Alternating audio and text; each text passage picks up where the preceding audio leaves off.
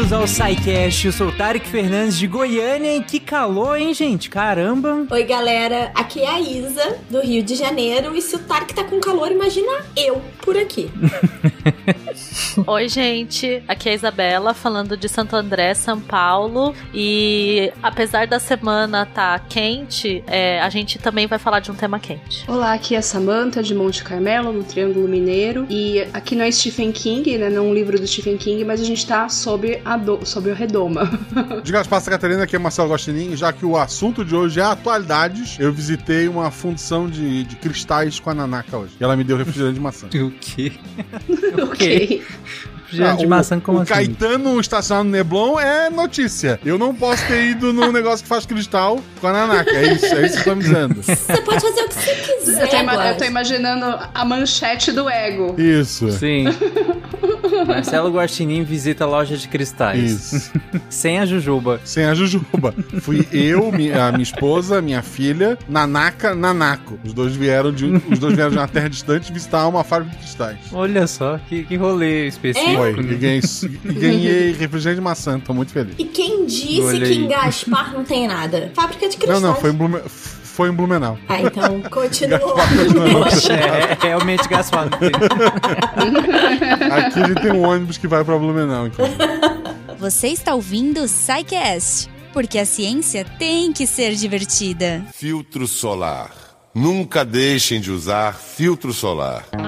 Se eu pudesse dar só uma dica sobre o futuro, seria esta: use filtro solar. Bom, ouvintes, voltamos então em mais um episódio do SciCast sobre atualidades. Eu ainda não, não pensei no nome bom, a gente tava discutindo isso, inclusive, em off hoje, antes da, da, da gravação, porque os outros episódios nesse estilo saíram com o nome Spinzão, porque foi uma brincadeira, né? Foi a, a maneira, na verdade, que nós achamos de explicar pra gente mesmo qual, qual era a dinâmica do episódio, né? Como eu falei nos outros episódios, a dinâmica é cada um traz um assunto, um assunto atual da sua área de interesse, da sua área de estudo, e aí a gente desenvolve aqui com comentários dos outros, né? E aí fica parecendo muito um spin, né? Porque um, você traz um assunto, discorre sobre ele, conversa. A diferença é que lá no spin geralmente é uma pessoa sozinha falando, e aqui cada um fala e os outros podem comentar e debater e tudo mais. E aí, até pra explicar entre nós, a gente usou o termo spinzão, como se fosse um spin grandão, né? Mas aí, não sei, não sei se esse nome é tão legal. Digam vocês, ouvintes, que, que vocês acham desse nome? Ou vocês acham que deveria ter outro nome, outro nome mais interessante pra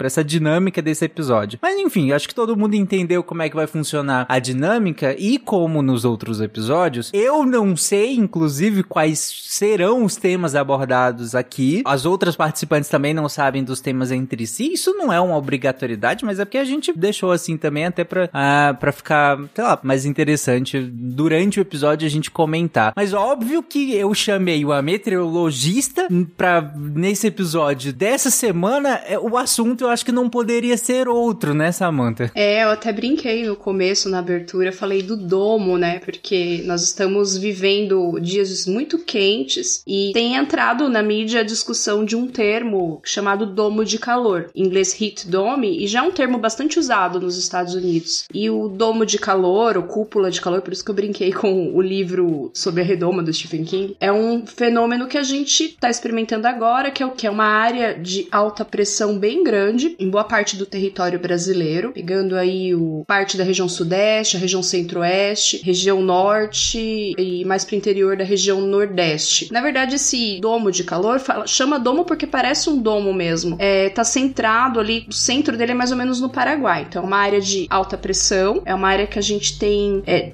é mais difícil formar nuvens, né? As nuvens que se formam também elas se dissipam muito rapidamente. Além disso, a gente tá já no fim do, do inverno, já estamos chegando na primavera, então é, os raios solares estão ficando. O sol tá ficando mais alto, né? No, Uhum. A primavera começa sábado agora, né? Começa sábado. Pra gente aqui na área tropical também isso não faz tanta diferença, né? Mas é claro, é um fator que influencia. Então a gente tem essa situação em que as frentes frias, os ciclones, eles ficam mais confinados ali na região sul. E a gente tem esse calorzão, essa área de alta pressão, em boa parte do território nacional. E isso vai possibilitar o que nos próximos dias? É muito provável. Inferno na Terra. Ah, com certeza, que muitos recordes sejam inclusive quebrados, né? Recordes estaduais, recordes. O recorde brasileiro de temperatura, né? Foi o ano retrasado, eu acho, no, em, no Mato Grosso, em Nova Maringá. Foi 44,8 graus, se eu não me engano. É possível que nos próximos dias esse recorde seja quebrado, né? Pelo calor extremo. Eu vi uma notícia hoje de que aqui no Rio bateu a temperatura que normalmente dá no Vale da Morte, que é um dos lugares mais quentes do planeta. Eu adoro essas manchetes.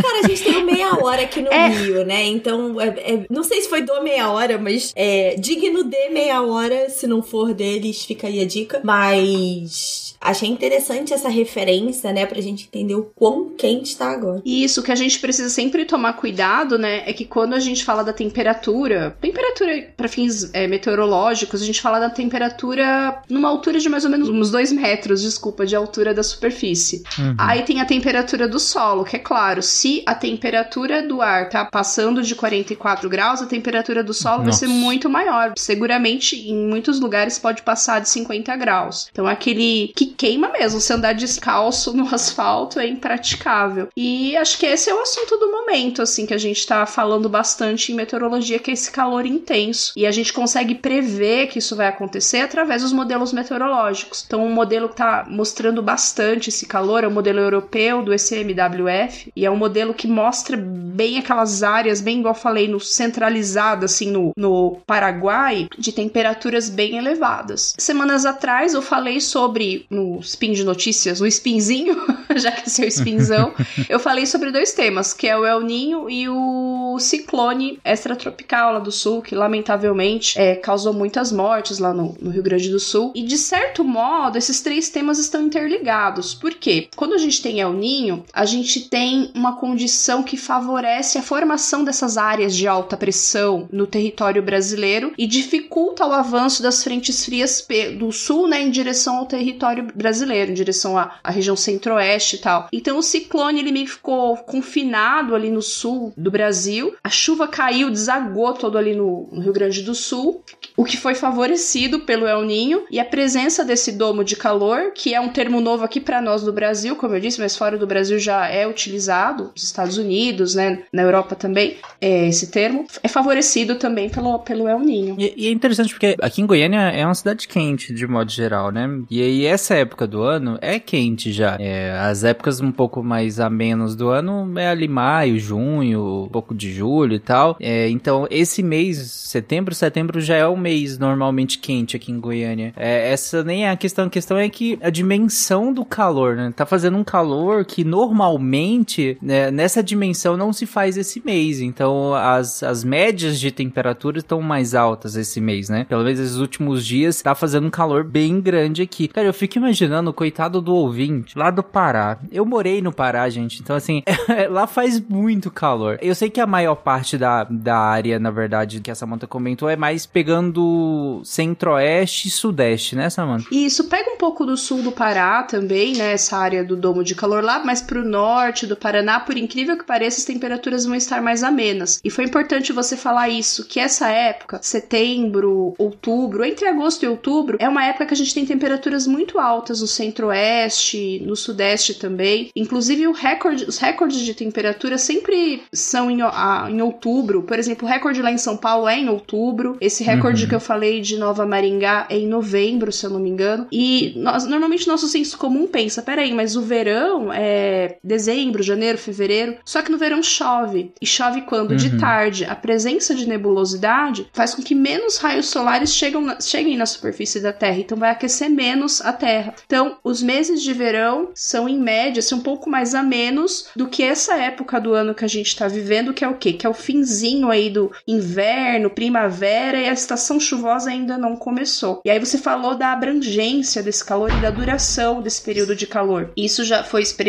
lá nos Estados Unidos também, em 2021, acho que teve uma onda de calor bem forte lá. Eh, teve esse fenômeno é chamado de domo de calor. O que acontece? Quando a gente tá vivendo esse cenário de aquecimento global, imagina assim, a gente tá colocando mais ar quente num balão de ar quente. Foi até o que uma meteorologista lá do Met Sul falou. A gente tá colocando mais ar quente dentro de um balão de ar quente. Então a gente tá fazendo, é como se a gente estivesse fazendo essa, esse domo de calor se expandir. Então é, ter uma área maior e também durar um pouco mais de tempo. É o que tem sido uhum. visto em alguns artigos, já tem se falado sobre essas ondas de calor que duram mais tempo e que abrangem áreas maiores. Você, você falou que é uma área de alta pressão, né? Isso. Uma área de alta pressão concentrada. E aí isso significa que a gente não tem deslocamento de ar para essa área, porque tipo, se a ideia seria que para que haja esse deslocamento, seria de uma área de baixa pressão, né? Pra, aliás, desculpa, uma, de uma área de alta pressão para uma área de baixa pressão. Por que que fica concentrado isso e não há esse deslocamento dessa, dessa massa, por assim dizer? Essa massa fica bastante tempo concentrada no lugar e todos esses fatores, por exemplo, a presença do El Ninho. No período de El Ninho, a gente tem um maior aquecimento é, das águas na costa do Pacífico, na América do Sul. A gente tem um maior aquecimento ali. É, esse aquecimento vai fazer com que tenha mais ar subindo ali na região do Pacífico e esse ar vai descer no interior da América do Sul.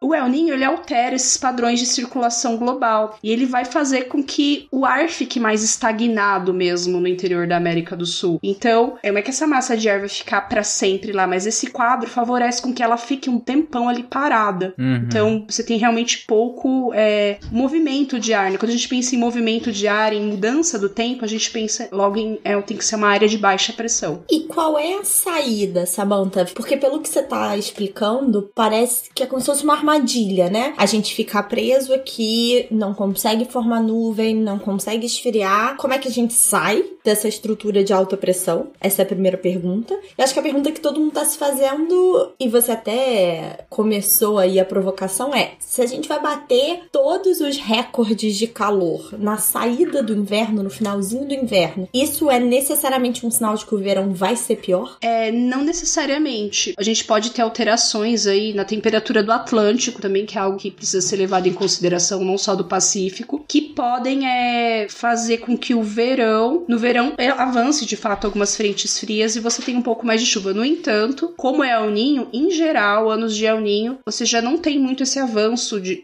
de, de chuva, né, de frentes frias ou de instabilidades provocadas pelas frentes frias. Você tem pouco esse avanço pelo território nacional. Então já é um quadro sinótico, né, um quadro de escala maior que já dificulta o deslocamento deslocamento dessas frentes frias. Só aproveitando que, o que a Bela falou, é que eu vi um tweet hoje justamente falando disso, né? De tipo, cara, se tá esse calorão, imagina a chuva que não vai vir para amenizar isso. Faz sentido, Samantha? Ou, ou não, não necessariamente? Não necessariamente, porque a gente também precisa ter a presença de umidade, de perturbações na atmosfera, né? Então, sim, com o calor intenso, se de repente vem um, uma frente, um deslocamento, uma alteração provocada por uma frente fria ou por uma brisa marítima, que é uma coisa mais local, pode realmente ter uma chuva muito, muito intensa, porque você tem o calor, né? Só tá faltando aí o aporte de umidade. Pode vir através, igual eu falei, de uma brisa, de uma frente, de uma frente fria. E então a gente, para quebrar esse quadro, a gente precisa esperar aí que venha uma frente mais forte, que consiga passar essa área de alta pressão. Geralmente, climatologicamente falando, essas áreas de alta pressão podem durar aí de alguns dias até 10, 15, 10, 12 dias, né? Então a gente tem que esperar mesmo até vir uma frente fria e conseguir quebrar essa área. Acho que, uhum. é isso uhum. que a gente pode esperar, que é bem possível que com as chuvas, com a estação chuvosa chegando com força, lá pro mês que vem ou para novembro, esse quadro vai ser diminuído. Não quer dizer que não vai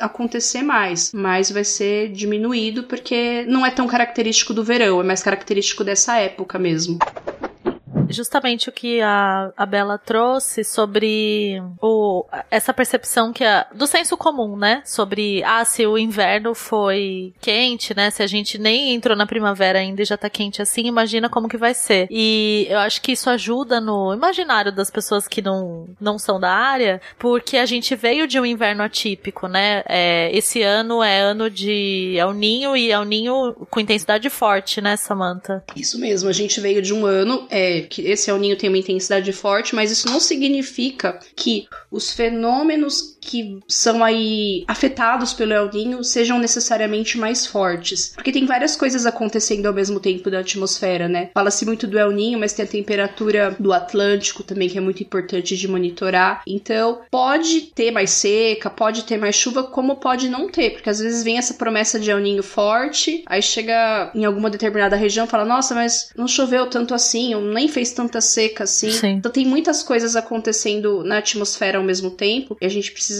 verificar assim, tudo o que tá ocorrendo. Sim. É, e aí, é, o o que eu ia trazer também é sobre a percepção, né? Ajuda, eu acho que ajuda no, no imaginário, porque foi, pelo menos aqui em São Paulo, né? Tô na região metropolitana de São Paulo, foi um inverno muito atípico. Fez muito calor. É, foram poucos dias de frio. É, frio, frio mesmo, assim. Fazia, sei lá, um ou dois dias de frio e o resto da semana esquentava bastante. A gente teve dias em julho, que é, né, os meses mais frios aqui do nosso inverno, teve dia de 27 e 30 graus. É, aqueles in- invernos antigos lá da Terra da Garoa, né? Eles realmente ficaram pra trás. Porque além dessas Exato. questões é, globais, é, o próprio aquecimento global, o El Ninho e tal, a gente tem as questões locais muito importantes da cidade de São Paulo, que o que? Ela s- se urbanizou muito, muita área de concreto, asfalto, acabou formando uma ilha de calor urbano. Então, além disso, tem essa questão numa cidade grande, como é o caso de São Paulo. Uhum. Bom, o que eu posso falar, inclusive, da minha área, já que a ideia é a gente que não é da, da área da Pitaco, né? o que eu posso falar. Tarek, só deixa eu fa- fazer um acréscimo rapidinho que eu acho muito importante. A gente precisa lembrar também, a gente às vezes pensa nas estações do ano como nas regiões temperadas, né? Que são aquelas estações do ano bem separadinhas, né? Bem Bem definidinho. definidinhas. Na região tropical, o que modula a nossa, a nossa estação é a seca e a chuva. Isso é muito importante a gente destacar. Aqueles invernos, né, como eu disse, mais antigos realmente ficaram pro passado. Aqueles invernos mais frios, né? Sim. Num dos grupos aqui do, do Portal Deviante, alguém falou: Eu não achei que eu estaria vivo pra sentir os efeitos da mudança climática, né? Então, por mais que gente saiba que o El Ninho já existe há muito tempo, claramente é o impacto da intervenção humana no planeta que aprofunda isso tudo que a gente tá falando, né? Então é. E tem gente que fala assim: ah, porque a gente acha que é só o aquecimento global. Então, por exemplo, o ciclone que atingiu o sul não seria é, uma prova, né, das mudanças climáticas. Mas não é só isso, é a- os extremos. A gente viu uma enchente na Líbia essa semana também, uma área que normalmente não é suscetível a isso. Então, é, é pra gente pensar não só no calor, mas o que, que a gente pessoalmente tá fazendo pra causar ou reduzir o impacto desse calor, né? É, então, e sobre esse enchente na Líbia, né, que foi um fenômeno, assim, muito grande em, termos de mortes, né, já- acho que já, já contabilizou bem mais de 10 mil mortes, infelizmente. Ali, a gente tem um fenômeno que é pouco falado, que é- são os furacões no Mediterrâneo, que, na verdade, são os medicanes. Medica... Eu acho tão engraçado esse nome, porque parece alguma coisa médica, né? Que Me- estranho. É, Medicane, é. porque eles misturaram a palavra Mediterranean com Hurricane. E o Medicane é um, um furacãozinho. Ele é bebê, porque em comparação aos furacões que acontecem no Atlântico, pensa, o Atlântico é uma área muito maior, tem muito espaço para o furacão crescer e se desenvolver. Os Medicanes não, eles se formam ali no, no Mediterrâneo, eles são menorzinhos. E aí a gente já entra até numa questão que a gente até vai gravar em breve sobre isso, que é a questão da justiça climática, né? Um país que tem Estados Unidos, sei lá, que é um país rico, acontece um furacão lá, eles conseguem se reerguer, o número de pessoas que morrem é bem menor e conseguem construir, reconstruir as cidades, as casas e tudo mais. Na Líbia, a gente vai ter um problema de pessoas que vão ficar muito tempo sem casa, provavelmente vão se deslocar ali dentro do país para outras áreas Sim, transmissão de transmissão doenças. de doenças, tudo acaba se ligando que num país desenvolvido não acontece. E na Líbia ainda tem instabilidade política também, né? Que é um outro fator.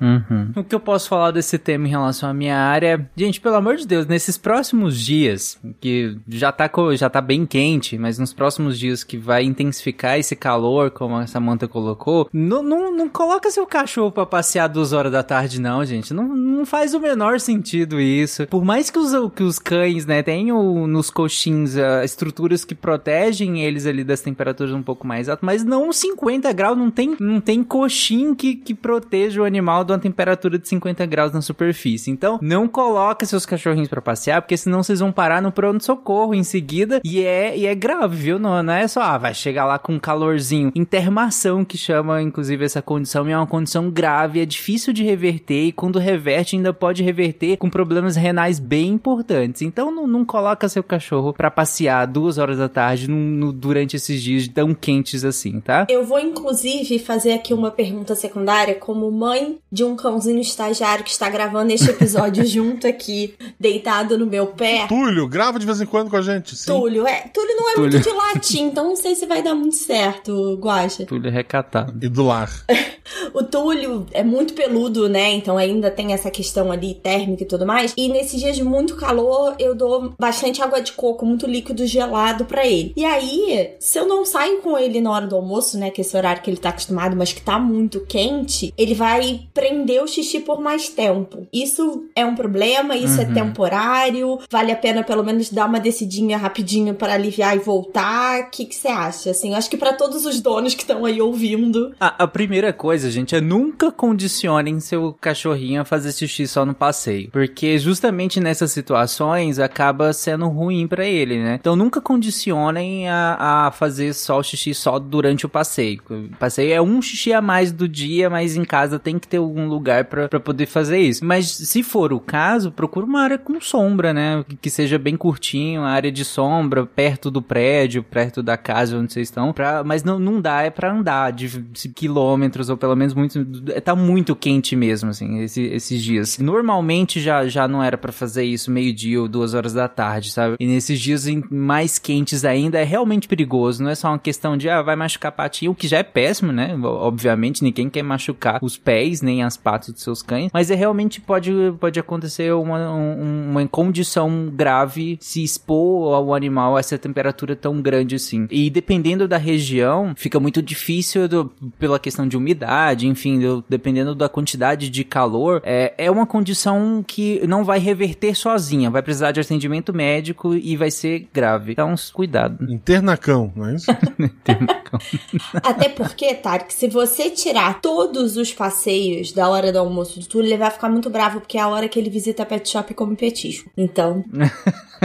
Mas isso não dá pra ir à noite? Como assim? Ah, a gente tem toda uma É uma rotina. pet shop, não é um boteco. Faz uma porção pro cachorro. Então, de manhã ele come o coco dele na praia, porque sim, ele é metido e ele é garoto do Rio. Na hora do almoço ele visita a pet shop. No final do dia a gente vai na outro Uhum. lugar que ele visita os amigos dele. Tem hora pra tudo, Tarek, presta Ah, atenção. tá. Meu Deus.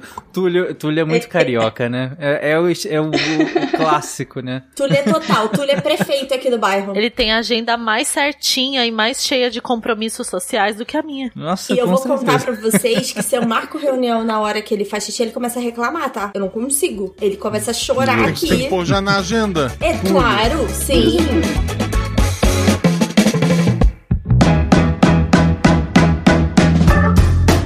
Bom, então vamos lá, vamos pro próximo tema então, que será? Então, pessoal, eu resolvi trazer o tema de ESG pra fazer um, um apanhado geral, mais ou menos, do que, do Uhum. que é ESG. Também não sou uma grande especialista da área, né? Sou é, mais curiosa. É, é uma área muito nova ainda e tá bastante na moda. Então, eu acho legal explicar, porque aí o ouvinte consegue, sei lá, ler alguma matéria em algum lugar, conversar com alguém e pelo menos saber o mínimo do tema, né? Uhum. Então, o que é ESG, né? ESG é uma sigla é, que tá em inglês nesse caso, né? ESG de, E de environmental, meio ambiente, é, social, social, e G de governance, governança. É, a gente poderia traduzir para português SGA, né? Social, governança e ambiente. E é uma, acho que a gente pode chamar de uma estratégia. É uma estratégia estratégia que o mercado corporativo, né, o mundo corporativo está utilizando para tratar os temas que são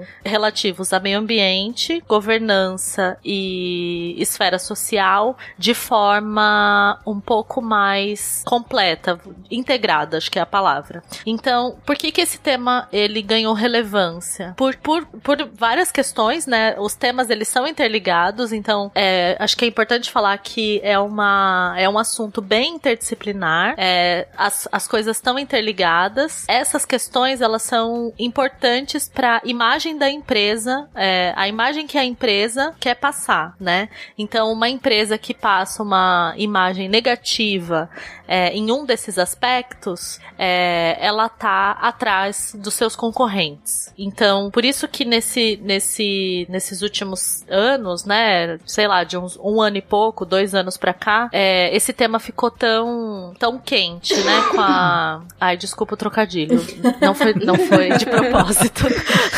E só para colocar um pouco em perspectiva o que a Isa falou, tá? Tem uma pesquisa que mostra, uma pesquisa da PwC, né, que é uma consultoria internacional bem grande, mostrando que 83% dos consumidores acreditam que as companhias devem estar ativamente engajadas nas melhores práticas de ESG e 86% dos funcionários prefere trabalhar ou apoiar de alguma maneira é, empresas que tenham essa questão ESG, né? E aí a Isa falou uma coisa que é super interessante pensando aqui pro lado de economia e investimentos é Ô, ô, ô, Bela, só, só desculpa. Eu fico pensando, se- você falou 83, Isso. né? Primeiro eu fico pensando os, os outros de 17% que falaram, não, não tô nem aí, não. Não, não, não importa o que a empresa tenha. É, o, o que eu acredito, assim, eu imagino que tenha 17% de pessoas que não se importam realmente, ou uma porcentagem delas que não se importam realmente, mas acho que tem muito discurso, Tarek, de que o problema não é das empresas, né?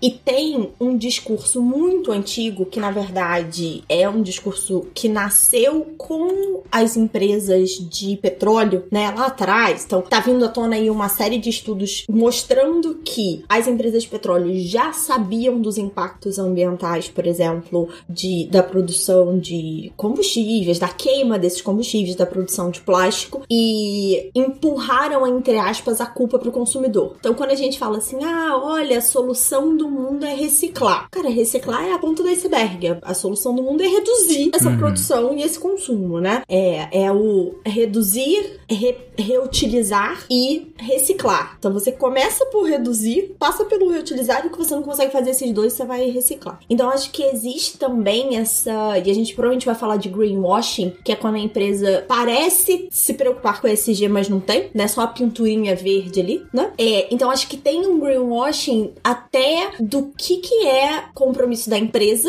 e o que, que é compromisso do consumidor, sabe? E aí eu ia falar que esse timing é muito diferente, como a Isa mesmo falou, setores diferentes, é, abordagens diferentes, timings muito diferentes. Se você parar pra pensar, governança aqui no Brasil, esse assunto virou pauta, na verdade, na Lava Jato. A ideia de governança chegou aqui antes, é, amplamente falando, né? Antes da questão de impacto ambiental e social, que depois é, vem muito forte para as empresas durante a pandemia, né? Então, os timings são muito diferentes. Eu li uma reportagem hoje, hoje mesmo falando sobre a indústria têxtil e sobre o lixo que é importado por países do sul global, né? Por exemplo, tem lojas lá nos, na, na gringa lá que coletam roupas usadas e garantem algum tipo de desconto para os consumidores. Então a pessoa vai lá toda feliz, oh, ah, eu tô ajudando o ambiente, né? Vamos, vamos reaproveitar essas roupas. Aí essas roupas vão, os blocão dessas roupas vão vem tudo pra África, pro Chile também tem registro. É Gana, eu vi falando na reportagem Gana e Chile especificamente. E vão parar em aterro, porque nem todas essas roupas estão boas para vender, né? Então a pessoa lá no, no norte global tá achando que tá fazendo, a empresa tá preocupada com o ambiente, mas na verdade tá virando lixo. Lixo têxtil é um problema muito sério, né? Tá virando aqui no sul global. Sim, é um ótimo exemplo,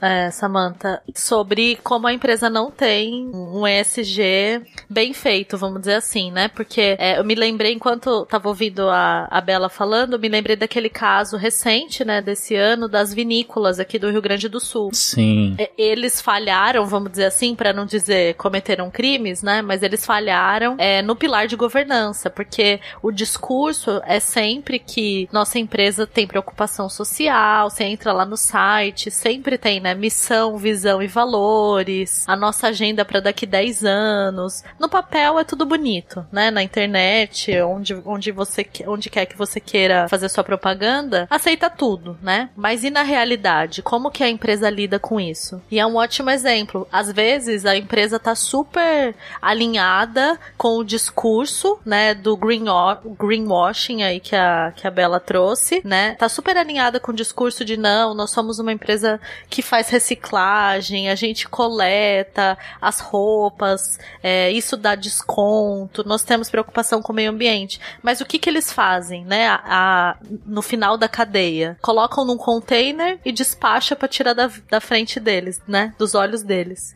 Então, acho que tá muito claro com esses números que a Bela trouxe na fala dela também, que isso é uma preocupação não só das empresas, mas também das pessoas, né? Dos consumidores e, e de todos nós, né? É muito comum hoje em dia você deixar de consumir um produto de uma marca, né? Então, por exemplo, eu não, eu não compro mais produtos das vinícolas que eu sei que estavam utilizando mão de obra escrava. Assim como já deixei de comprar é, roupas em fast fashions que eu sei que estavam utilizando o trabalho escravo. Então, por isso que tá tão em alta esse tema, por isso que tá tão é, em pauta, porque as empresas perceberam que não dá pra usar um discurso bonito, fazer um site, colocar missão, visão e valores, sendo que no fim do dia tem uma denúncia do Ministério Público do Trabalho falando que é tudo fachada, que eles estão cometendo crime utilizando mão de obra escrava na produção. Só lembrando que eu só vou citar aqui, inclusive eu abri aqui pra eu lembrar as outras duas, porque a gente aqui em casa também não consome suco de uva da Aurora, né? Da marca Aurora, porque foi uma das envolvidas nesse caso. E eu até abri porque eu não lembrava o nome da, da terceira. Eu abri uma matéria do G1 aqui, a- as vinícolas foram Aurora, Salton e Garibaldi, que foram as três vinícolas acusadas de empregarem trabalhadores em situação análoga à escravidão. Então, fiquem aí com a informação. Eu também não, não consumo mais. É uma pena, porque eu, eu gostava dos produtos, mas é- você não consegue mais. A Aurora é bem famosa, né? Ela, porque ela tem Exato. bons sucos de uva, né? E tem aquele com gás, Exato. que é difícil de achar é, ele, ma- mas, mas aqui a gente também cortou completamente qualquer produto, qualquer suco de uva da, da Aurora, porque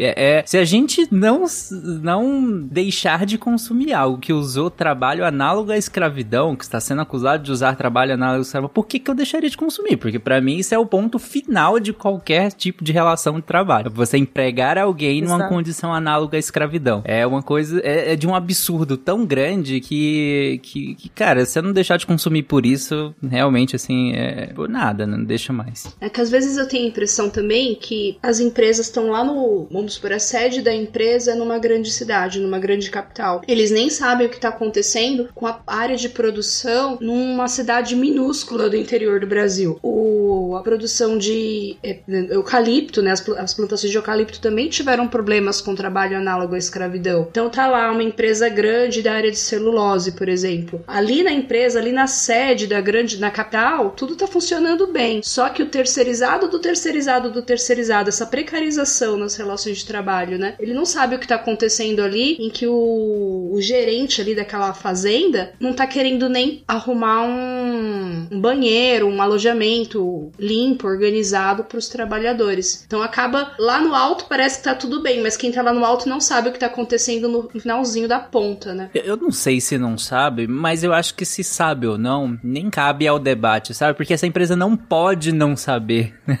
Exato. Não- Eles fingem não saber, acho que a gente pode colocar assim, né? O cara não tá vendo. O que não tá nos meus olhos Sim, não é. tá acontecendo, É, né? mas mas É. eu digo assim, se sabe ou não, eu acho que é, é pouco relevante, sabe? Mas a a questão é que ela não tem esse, é- é esse privilégio, por assim, de não saber. Ela- é obrigação dela saber. E aí eu acho que entra aqui essa questão do, do ESG, né? É, de, de, de ter essa preocupação, né? Sendo mais de perto, por assim dizer. Mas é obrigação da empresa saber. Não... É irrelevante mesmo, eu concordo com você, Tari, que eles saberem ou não, mas eu sempre tendo a achar que eles sabem.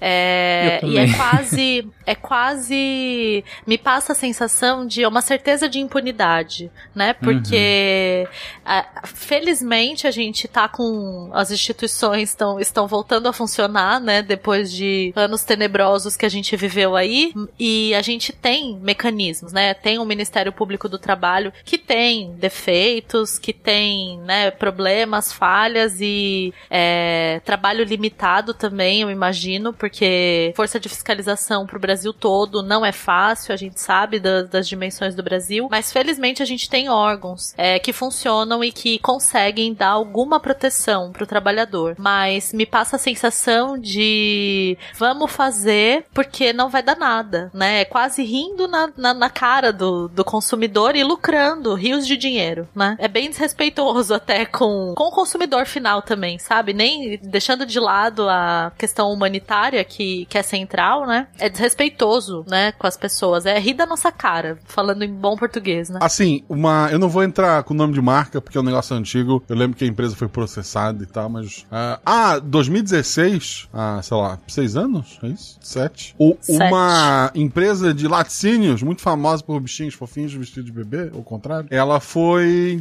condenada por botar soda cáustica e água pra fazer o leite render. E eu pensei, porra, é. nunca mais essa empresa vai vender leite. Eu tava errado. Pode seguir. É. É, não, e a gente tá Complicado. falando dessa coisa de uma certeza de impunidade ou não ligar, né? A gente falou aqui especificamente aí dessa questão social no sul do Brasil. A gente vai ter esse ano a COP28, né? Que é a cúpula das Nações Unidas para Mudanças Climáticas. Ironia número um, ela vai acontecer nos Emirados Árabes Unidos, que é um dos maiores produtores de petróleo no mundo. ok? Ironia número dois, o presidente da COP28 é só o CEO da Companhia de Petróleo Nacional de Abu Dhabi. Então, assim, quando, quando a gente fala, né, que existe um, é, um greenwashing, né, e as pessoas falam, ah, poxa, mas aí foi um caso. Cara, não é, não é um caso. Existe uma tendência, não sei se é de ignorar, não sei se é, é essa é a parte da, da humanidade que é, me deixa com raiva e ao mesmo tempo com uma grande dúvida que é, as pessoas simplesmente não ligam, elas querem só tirar vantagem pra elas, porque assim, é ridículo. É ridículo que você tenha uma empresa que fale, ah, mas eu não sabia. É ridículo que você tenha o CEO de uma empresa de petróleo liderando o maior evento de meio ambiente do mundo. É ridículo, e aqui experiência pessoal, que me segue lá no Instagram viu. Eu fui para um evento de investimentos mês passado que se autodenomina o maior festival de investimentos do mundo e teve uma apresentação sobre meio ambiente. E teve a distribuição de milhões de garrafinhas de água que no final estavam jogadas pelo chão. Então, assim, se essas enormes empresas, as que teriam a maior capacidade de impactar o mundo com as decisões delas próprias e sendo exemplo para as pessoas, elas não estão fazendo isso, onde é que a gente vai chegar? Porque a gente parou de consumir, é, a gente recicla, a gente tem essa consciência, mas bem ou mal a gente é a minoria, né? Então, acho muito importante a gente falar desse tema, mas acho mais importante ainda a gente botar o dedo na ferida e falar, cara, não está funcionando. E por que que não tá funcionando? E chamar essas empresas e jogar na cara. Não era o termo que eu tava procurando, né? Mas botar a boca no trombone, porque senão vai acontecer de novo, de novo, de novo. E daqui a 30 anos a gente tá falando da próxima onda de calor e a gente tá aqui de novo, em círculo. Vai piorar isso. Eu acho que a gente tá num- vive numa situação que eu acredito que a maioria das pessoas pensam assim, não tem alternativa, a gente tem que aceitar do jeito que é. Por, é o que tá é o que acontece nesse período que a gente vive do capitalismo, né? Capital- Capitalismo tardio. A gente tá numa situação de letargia muito grande, que a gente acha assim, não tem alternativa, tem que ser desse jeito e pronto. Eu acho isso também muito assustador e muito complicado. É aquele meme do, do Bart, né? É a pior onda de calor até agora, né? É o ano mais quente que eu já vivi e é o ano mais frio dos próximos que virão, né? Uhum. É, É. Sim, acho que a gente tem que. A conversa, no fim das contas, por isso que eu falei, né, que o, a- o ESG é, é uma estratégia do, do mundo corporativo, né? É, apesar das empresas terem se engajado nos últimos anos, né, por conta da, da pandemia, é, por conta da mudança do discurso, né, de casos que estão aparecendo e dessa conscientização também, né, do mercado consumidor, digamos assim, é muito no, no, no âmbito do discurso ainda, né? Eu acho que pra gente ter mudança mudança de verdade, mudança estrutural, que vai tirar a gente dessa situação, dessa letargia aí que a, que a Sam trouxe. E ter mudança mesmo, pra gente não viver repetindo ciclos, a gente precisa mexer nas estruturas. É, e aí a gente vai pra uma outra conversa que pode ser pra um outro, um outro spinzão desse. Ficou meio vermelho as coisas dele. Ficou, ficou um Um pouquinho. pouco depressivo. E aí a gente deixou a pauta de economia pro final, que é pra arrastar o ouvinte, entendeu? Pra destruir a sua sexta-feira. Nossa, desculpa, ouvinte. Desculpa. Só pra você, ouvinte, ter o mínimo que você precisa saber pra uma conversa de boteco sobre ESG. Se você estiver conversando no boteco sobre SG, gente, pelo amor de Deus. É, meio deprê de novo, né? lá. Desculpa, ouvinte. Não, é, deprê de novo. Porque a gente precisa afogar. a- o ouvinte é sexta-feira que tá ouvindo isso. Precisa afogar as mágoas da tristeza que a gente causou aqui. Mas vai lá, então, então caso você vá conversar isso no boteco, o que, que você precisa saber, Isa? É, não recomendo que seja no boteco. Pode ser no, no almoço do, do trabalho, sei lá, em qualquer momento. O mínimo que você precisa saber. Então, o que, que as empresas aí, pensando nos índices deles, né? Pensando na imagem da empresa perante o mercado consumidor e perante o mercado financeiro, que é onde vai rolar a grana, que vai financiar tudo, é, o que, que essas empresas usam para dizer que elas estão trabalhando, é, é, estão, estão alinhadas aos pilares do ESG. Então, a questão do, do meio ambiente, que seria a- o E da sigla. O que, que as empresas focam? Né? Impactos ambientais e sociais da cadeia de negócios, emissão de carbono, é um tema muito recorrente, né? Até por conta da- das mudanças climáticas todas. E aí, junto à emissão de carbono, poluição do ar e da água, gestão de resíduos também, que a, que a Isa trouxe também, né? Sobre produção aí, reciclagem, é um tema que aparece bastante. Eu acho que questão de meio ambiente, gestão hídrica, o desmatamento também, né? E eficiência energética. Eu acho que são os temas que mais aparecem é, na questão ambiental. Na questão social, o que, que as empresas vão focar? É muito, tá muito em alta também agora, diversidade, né? Então,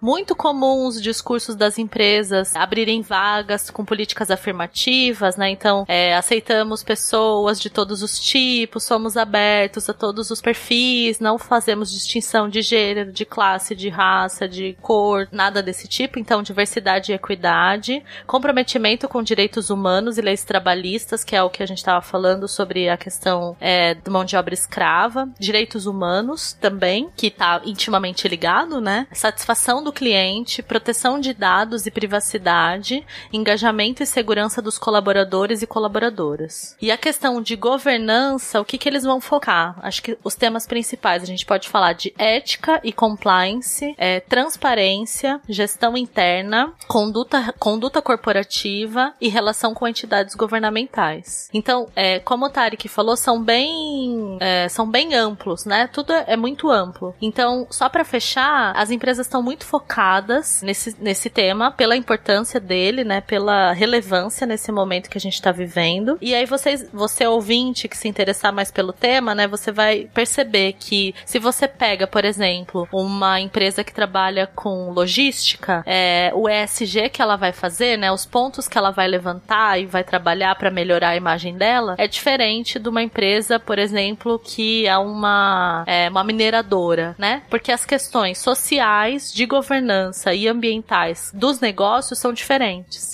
Então, isso tem despertado bastante também o interesse da- das pessoas da área, né? De, da minha área mesmo, de meio ambiente, é, atrai pessoas de todos os campos, justamente por ser bem interdisciplinar, como eu posso dizer, é bem amplo, né? Você, você vai trabalhar com vários, vários aspectos daquele modelo de negócio.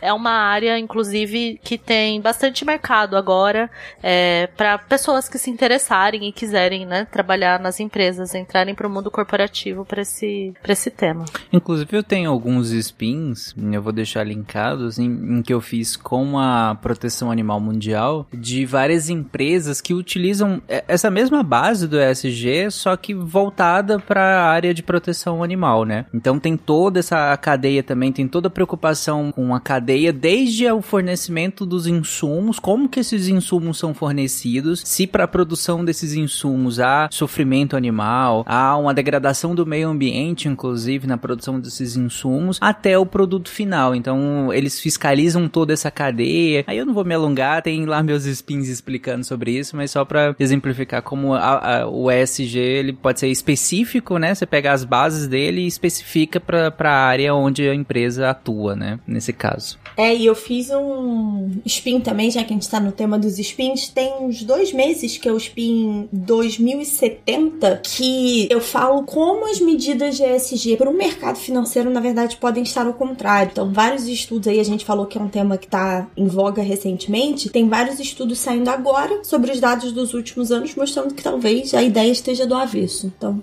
interessante, porque não. É, não vou ficar aqui explicando, quem tiver interesse depois dá uma olhada lá. Bom, então é isso. Vamos lá então pro último tema desse episódio. Bela. Muito bem. Eu resolvi vir falar aqui sobre o que eu falo de melhor que é o quê? Economia, né, minha gente? Dinheiro. Dinheiro. Inclusive, estamos cozinhando uma Quero. pauta bem específica de dinheiro, né? Tá bem mais específica do que essa. Exato.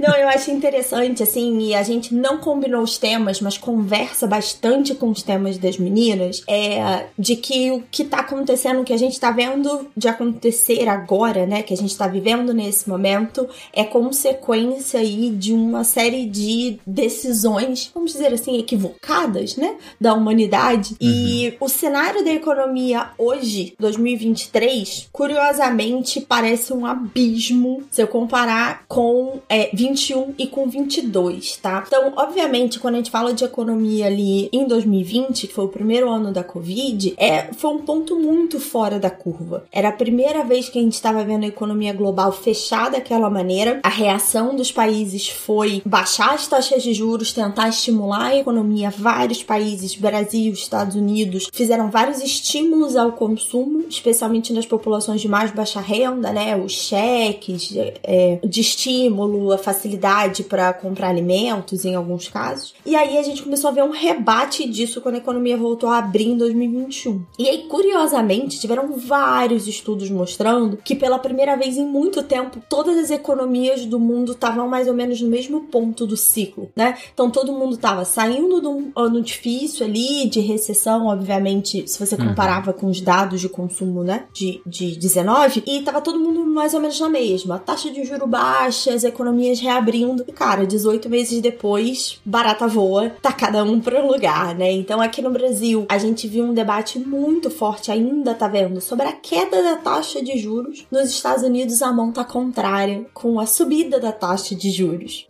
Aqui no Brasil, a gente tá vendo os números da economia virem mais forte do crescimento do PIB, virem mais forte do que o esperado. E nos Estados Unidos, é, tinha uma expectativa muito forte de recessão. Então, os especialistas, né? Eu amo falar dos especialistas entre aspas, porque eles erram mais do que eles acertam. Os especialistas falavam de 80% de chance de uma grande recessão nos Estados Unidos e agora pessoas estão falando de 20% e 60% de chance de nem ter uma recessão. Olha só. Dados do Instituto tirei do.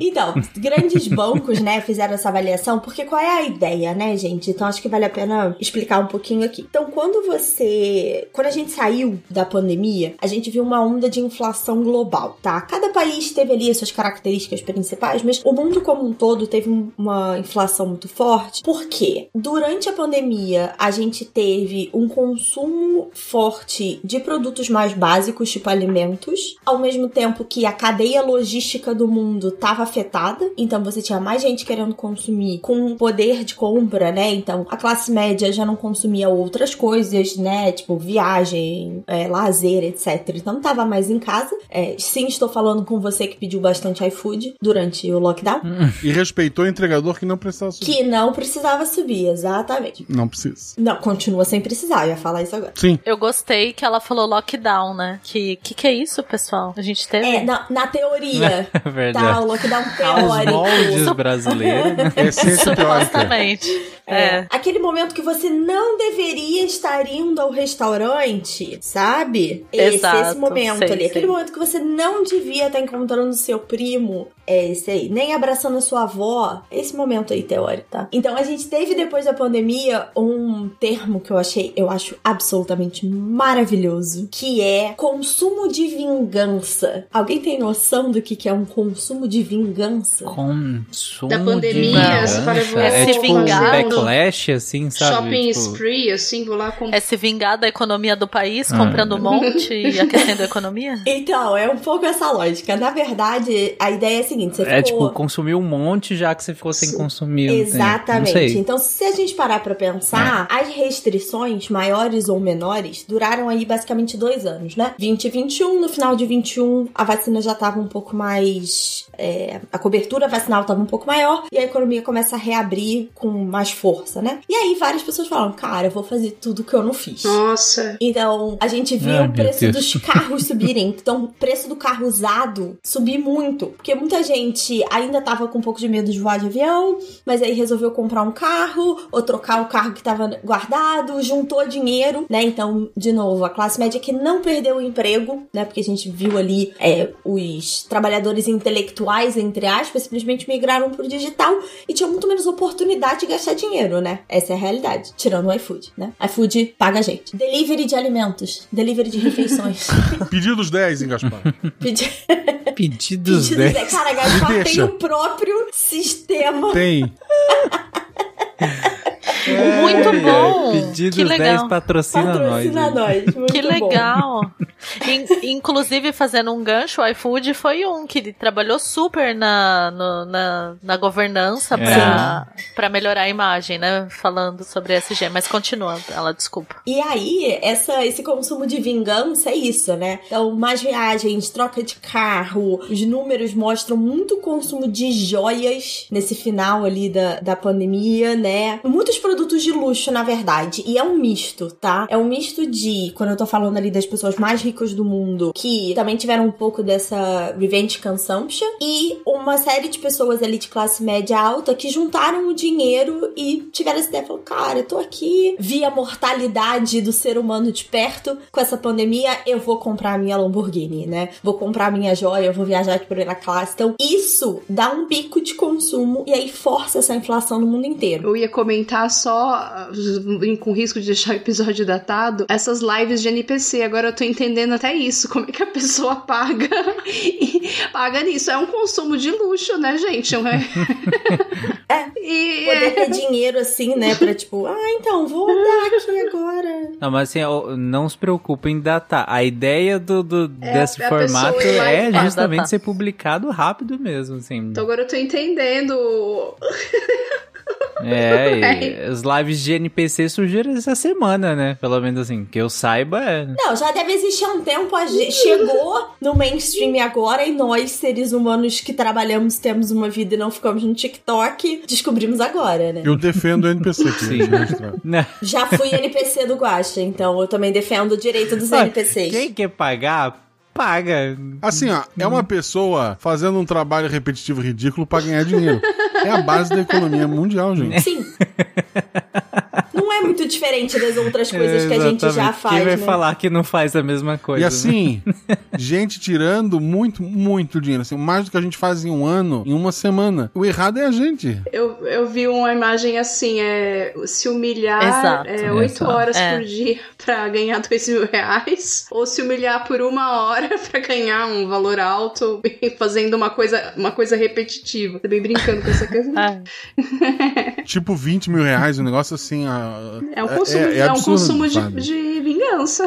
Você tá se vingando do. É um consumo de vingança. Tá se vingando dos, dos não NPCs. E é, é uma parada sendo, sendo divulgada por quem não gostou. Isso é o mais maluco. Quem divulga essa galera não é quem gostou, é quem não gostou. Exato. Eu fiquei pensando que talvez essa uma hora não fosse uma hora, porque, enfim, você vai colocar sua cara na internet passando aquela vergonha. Mas pensando no, na velocidade com que as coisas se perdem, se dissipam, talvez seja só uma hora mesmo. Então vale muito a pena, a gente tá errado. Não é? A Complicado. meio vale a pena a gente estar errado, né? Você falou de vale a pena a gente estar errado e engata no que eu falei que era uma das coisas mais engraçadas. Então, quando a gente tem essa volta do consumo e a gente vê a inflação dando picos aí no mundo inteiro, e eu falei, eu sei que cada país tem a sua especificidade, os países desenvolvidos não estavam acostumados. Então, a gente viu, sei lá, 10% de inflação na Inglaterra, 8% de inflação nos Estados Unidos, e aí os bancos centrais não sabiam o que fazer, porque eles nunca tinham visto aquilo, ou não viam aquilo há 40, 50 anos. Só que, tipo, países como o Brasil, a gente tá acostumado a ver uma inflação de 10% a cada Segundo- 6, sim. 7 anos, na verdade. Então, os países em desenvolvimento subiram os juros mais rápido, subiram muito forte, né? Então, a gente viu aqui a taxa chegando no Brasil 13,75, movimento parecido do México, Chile e Colômbia. Pra desestimular o consumo. Essa é a ideia, caso, né? Então a taxa de juro, pensa assim, gente. Vamos imaginar que você tem. Vamos sonhar aqui. Você tem 100 mil reais guardado ali que sobrou da sua pandemia, né? Você não gastou ali, você ia viajar, você não comprou sua Lamborghini, não comprou seu brinquinho de diamante, tá ali parado 100 mil. Quando tá acabando a pandemia, você vai olhar e falar, cara, tá na hora de eu comprar minha Lamborghini, meu carro, etc. O que, que é mais interessante? Você guardar esse dinheiro e receber 2% por ano, que era quanto a taxa de juros chegou a bater, né? Ou ir lá e consumir. Provavelmente você vai lá e você vai consumir. Se a taxa de juros sobe, esse movimento faz o contrário. Fica mais interessante você guardar e fica mais difícil você, por exemplo, financiar. Se você precisava de 150 mil reais pro carro, você vai precisar financiar 50, com a taxa de juros mais alta, vai ficar muito mais caro. Então, você vai desestimular esse consumo, né? E aí, a tendência é você conseguir controlar essa inflação. Então, o que, que a gente viu? Os países em desenvolvimento subiram o juro mais rápido, tá? E mais do que a lógica do, ah, vou subir juro para controlar a inflação, porque tem um efeito é, atrasado, né? O juro tem um efeito normalmente 12 meses à frente só, mas existe uma coisa muito importante que é você ancorar, a gente diz o termo técnico, né? Ancorar a expectativa de inflação, que é o seguinte: é Tarek. Tarek aí agora é um, um anestesista de cãezinhos e gatinhos, né? Se ele olha e fala, cara, eu acho que o meu aluguel vai subir, eu acho que a minha conta do mercado vai subir, pô, eu vou cobrar um pouco mais caro no meu serviço agora. Então ele antecipa essa inflação que ele vai ter no futuro e ele causa uma inflação agora. E quem vai pagar o Tarek vai fazer o mesmo raciocínio. Putz, aumentou o veterinário, eu preciso aumentar o meu serviço. Que é a subida do salário mínimo, né? Acaba tendo sempre esse efeito, né? É, a subida do salário mínimo, a gente pode ter essa, essa conversa no outro spinzão, tá, gente? Porque é importante a gente recompor o poder do salário mínimo, que é o que tá acontecendo agora. Só que se você sobe o salário mínimo muito acima da inflação, você causa exatamente essa, esse problema que a gente tá falando, né? Você vai ter mais gente consumindo, você acelera a demanda, a tendência é você ver um aumento de certos produtos, especialmente os produtos mais consumidos por quem ganha um salário mínimo. Então você pressiona alimentos, você pressiona transporte. Então tem um certo desequilíbrio aí, né? Então, quando a gente fala de ancorar essa expectativa, é se o cara que tá olhando pra frente e fala, cara, eu vi que o Banco Central subiu o juro, eu tô vendo que eles estão sendo duros em lidar, em combater a inflação, eu não preciso me preocupar tanto, eu não preciso subir meus preços agora, eu não preciso subir tão. E a inflação começa a ser controlada desde agora, tá? Então, os países em desenvolvimento já sabiam que isso ia acontecer e subiram os juros super rápido. A gente, como eu falei aqui, vários países, especialmente na América Latina. A Europa e os Estados Unidos literalmente não sabiam o que fazer. Eles não estavam acostumados. E eles fizeram o contrário. Falaram, a gente não vai subir juro porque a gente não quer causar uma recessão. E aí todo mundo falou, cara, ferrou. Essa inflação não para de subir. O custo de vida não parava de subir. E, tipo, a... Como é que é? A aranha, né? Que não parava de subir. A formiguinha! A música Sim, é a sim. formiguinha que não parava de subir, não é, gente? Ninguém sabe nem do que eu tô falando, tem a da né? aranha, não tem não? É a, subi... a aranha subindo. É na da aranha. É aranha. É a aranha, Visa. É. Mas tem a formiguinha também que sobe pela perna. Sacudir, sacudir. Sobe pela perna na feira ainda, exatamente. Então aí, ó, conectou com esse custo Deus. de vida Meu aqui que a gente Deus. falou. Deixa eu fazer uma Claro, pergunta amore. que pode ser uma pergunta imbecil. Tem uma chance grande. É, Não acredito nas perguntas imbecis. Já fui professora, não acredito. eles controlam, nesse caso, porque se aumenta muito o consumo, desbalanceia a relação oferta e demanda. É por conta disso? Na verdade, a inflação pode ser pelo lado do consumo, que foi parte do que aconteceu na pandemia, né? No pós-pandemia. E pode ser também por oferta, que foi o que aconteceu lá atrás, né? E agora, por exemplo, por que que alimentos teve uma subida muito forte? Ucrânia é uma enorme produtora de grãos e esse grão não tá sendo levado pro mundo por conta da guerra. Aí você vai falar, tá, mas não subiu só o arroz. Ok, mas é a soja que vai alimentar o seu gado, que vai dar o leite, que- então tem um efeito cascata aí, né? Então você teve, especialmente falando da pandemia, né? A gente teve essa inflação causada pelos dois lados, oferta e demanda. Mas o uso dos juros é sim pra você controlar a, a demanda por produtos. Essa é a lógica, você tá certo, tá? E aí, onde é que é o ponto que eu quero chegar, né? Como a gente viu, Europa, Estados Unidos principalmente, demorando a fazer esse movimento, eles ficaram pra trás nessa lógica. Então, eles ainda estão subindo o juro. Então, amanhã, a gente tá gravando isso na terça, né? Quarta-feira, tem mais uma reunião do Banco Central Americano. A tendência, na verdade, é que a taxa não suba nessa reunião, mas na próxima. Então, o juro continua subindo. A Europa, o juro continua subindo e a inflação está fora de controle. E Estados Unidos, essa inflação já deu ali uma controlada. E a boa notícia é que parece, como eu falei, que não vai ter uma recessão nos Estados Unidos, porque foi o chamado soft landing, uma aterrissagem, um pouso é, delicado, né? Então subiu o juro sem causar uma recessão aparente nos Estados Unidos, pelo menos até agora. Só que assim, a gente falou que a gente vai deprimir o ouvinte, não é verdade? Esse, é o, esse foi o objetivo deste episódio. Deprimir o ouvinte. Então, aqui as coisas na América Latina estão mais tranquilas, os juros estão começando a cair, inflação sob controle. A China resolveu que ela vai parar de crescer, né? É, então a gente tá vendo a China um ciclo completamente diferente. Ela demorou muito a reabrir o país, então a maior parte do mundo reabriu no final de 21, a China só abriu no final de 2022. Todo mundo esperando aquela o revenge consumption chinês e ele não só não veio, como a gente tá vendo números muito horrorosos vindo da China. Então, indústria da construção civil, que basicamente movimenta minério no mundo, e aí é um impacto forte no Brasil, né? É muito fraco. A segunda maior empresa do país é um, decretou falência. É, saíram números de desemprego de jovens, ele bateu 25, perto de 25% na China. E aí virou notícia no mundo, né? Então a China tá com todos esses jovens super qualificados e eles não conseguem emprego. Quando virou notícia no mundo, o governo chinês resolveu que não vai mais publicar esse dado, né? Precisa revisar que não vão publicar esse dado. Então, assim, os sinais que antes estavam mais fáceis de ler, estava mais fácil de entender o que que tava, o que tá acontecendo na economia e quais eram os próximos passos, voltou a ficar tudo muito nebuloso. Então a gente não sabe o que vai acontecer enquanto a taxa de juros nos Estados Unidos não estabiliza, os países em desenvolvimento não conseguem acelerar a redução dos juros, né? O Chile tentou acelerar e tomou uma lapada no, no na moeda deles. Então, Uhum.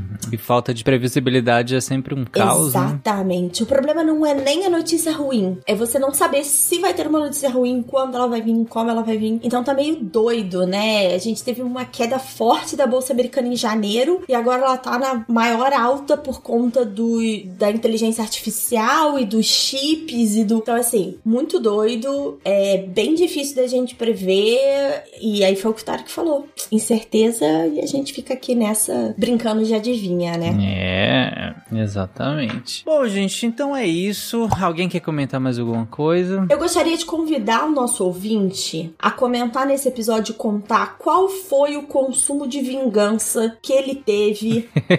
Entendeu? Pós-pandemia. Eu acho que todo mundo deveria compartilhar essa informação. Ó, a, a gente pode falar sobre serviços também, não só produtos? Pode, amor. Eu já fiz Sim, três sim. viagens nos últimos 18 meses. A próxima vai ser É mês isso que que eu ia falar. Tire suas conclusões.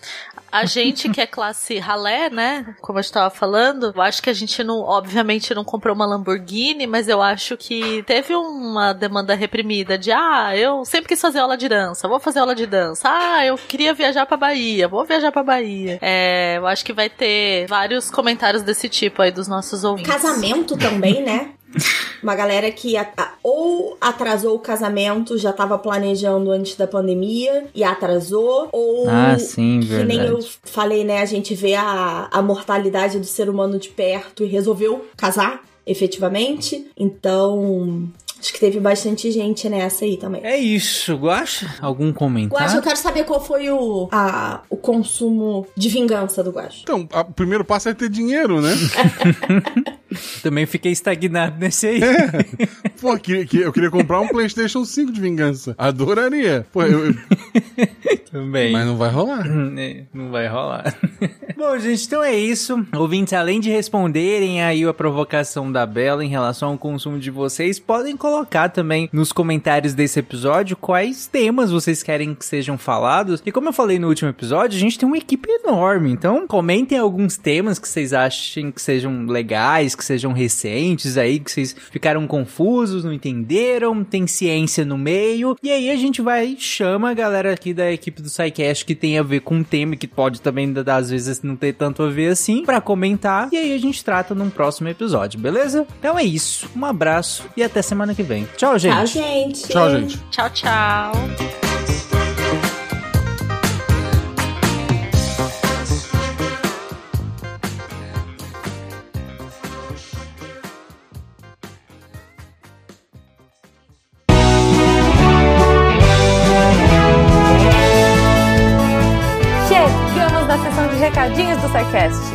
Sou a Jujuba, passando aqui só para avisar que se você ouvinte quiser ajudar o projeto a continuar divulgando ciência de forma divertida, você pode através do PicPay, Padrim ou Patreon. Além do SciCast, você ajuda a manter outros projetos da casa e a manter o site também, com a nossa produção diária de textos incríveis. Caso você ainda não tenha visto, a gente editou o patronato para esse ano. Temos novidades bem legais esperando por vocês. Os nossos lindos patronos que apoiam e amam o projeto tanto quanto a gente. Os links vão estar aí no post. Fora isso, se você quiser entrar em contato com a gente para dúvidas, sugestões ou, enfim, recadinhos quaisquer, é só mandar e-mail para contato@sicast.com.br. Por hoje é só e eu encontro vocês na semana que vem. Tchau.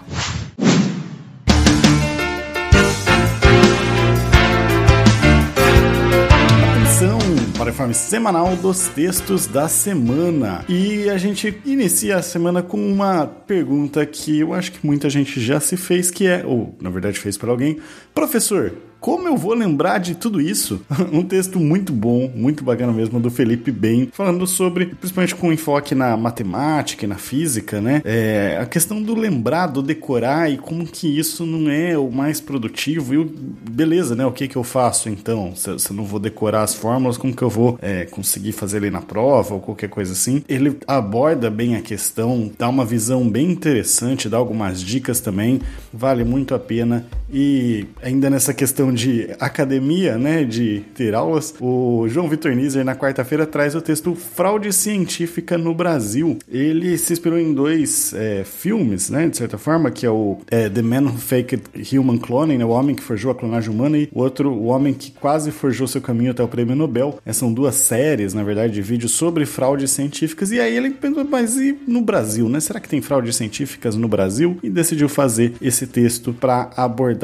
Não vou dar spoilers, vão lá para dar uma olhada como que tá as fraudes científicas no Brasil. É sexta-feira um assunto que tá sempre na mídia, que aquele texto bom para você entender melhor e para você passar para os colegas que precisam entender melhor da Samantha Martins. Afinal, o que é o El Ninho? Por que estamos falando tanto sobre ele? O texto está muito claro assim, ela aborda de uma forma bem objetiva, bem didática o que que é o El Ninho, quais são os efeitos que a gente vai ter. Então você não pode perder esses textos e mais, muito muito mais que tem no nosso portal Deviante lá em www.deviante.com.br. E se você também quiser se tornar um redator Deviante, pode mandar um e-mail para contato@scicast.com.br. Vim ajudar a gente a tornar a ciência mais divertida, vim entrar para nossa equipe de Deviantes. Eu sou o André Trapani, pensando em como que eu vou lembrar de apagar a luz da Torre Deviante.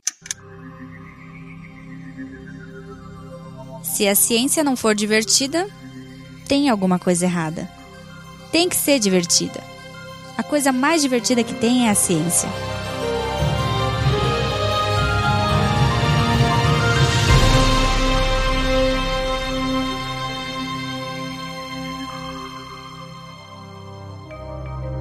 Este programa foi produzido por Mentes Deviantes.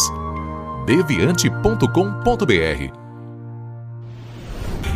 Este programa foi editado por Tapcast. Edições e Produções de Podcast.